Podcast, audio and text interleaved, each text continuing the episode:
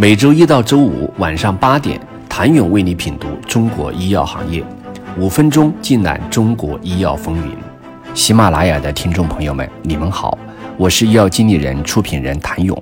短短几日，硅谷银行已经历了前世今生。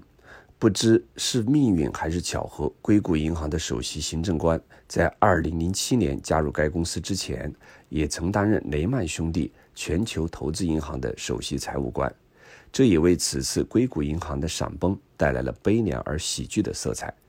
美国联邦存款保险公司最新表示，已将硅谷银行的所有存款转至过渡银行，过渡银行将继续提供网上银行 ATM 服务。同时还任命了硅谷银行新的首席执行官。花了四十年时间，硅谷银行成为全美排行第十六的银行，持有业内众多初创公司数十亿美元的存款。业界没想到，或许连美国硅谷银行自身都没有想到，能在短短两三天时间轰然倒塌。至少在宣告破产三天前，外人眼中的硅谷银行还是连续第五年登上福布斯年度美国最佳银行榜单，有着两千零九十亿美元资产规模的明星银行。但这实则是最后的夕阳。当地时间三月十号，美国联邦存款保险公司发布的一纸声明，宣告美国硅谷银行破产。二零零八年金融危机以来，美国最大的银行倒闭案也由此产生。要知道，硅谷银行是美国科技和医疗健康行业的主要金融服务提供商。一项数据显示，二零二二年，硅谷银行为一半以上的由风险投资基金支持的医疗健康初创公司提供了银行服务，并参与了去年。美国医疗健康及科技板块约百分之四十四的 IPO 项目宣告破产当日，硅谷银行母公司硅谷金融集团股价一度跌超百分之六十，随后进入停牌状态。据 CNBC 报道。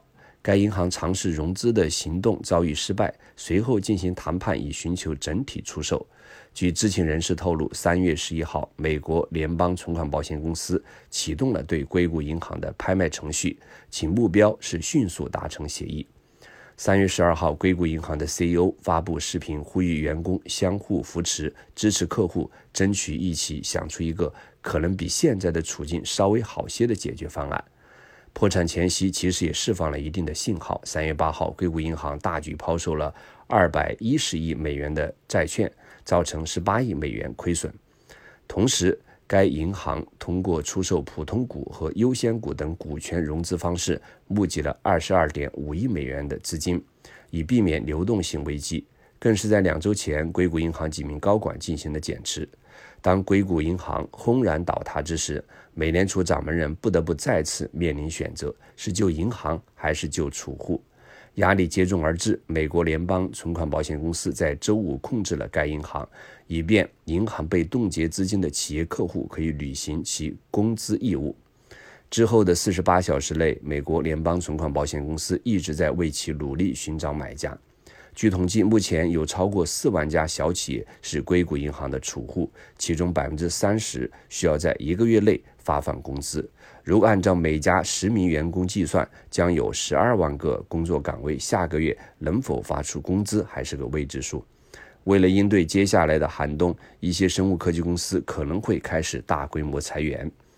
硅谷银行破产会带来哪些后遗症？请你明天接着收听。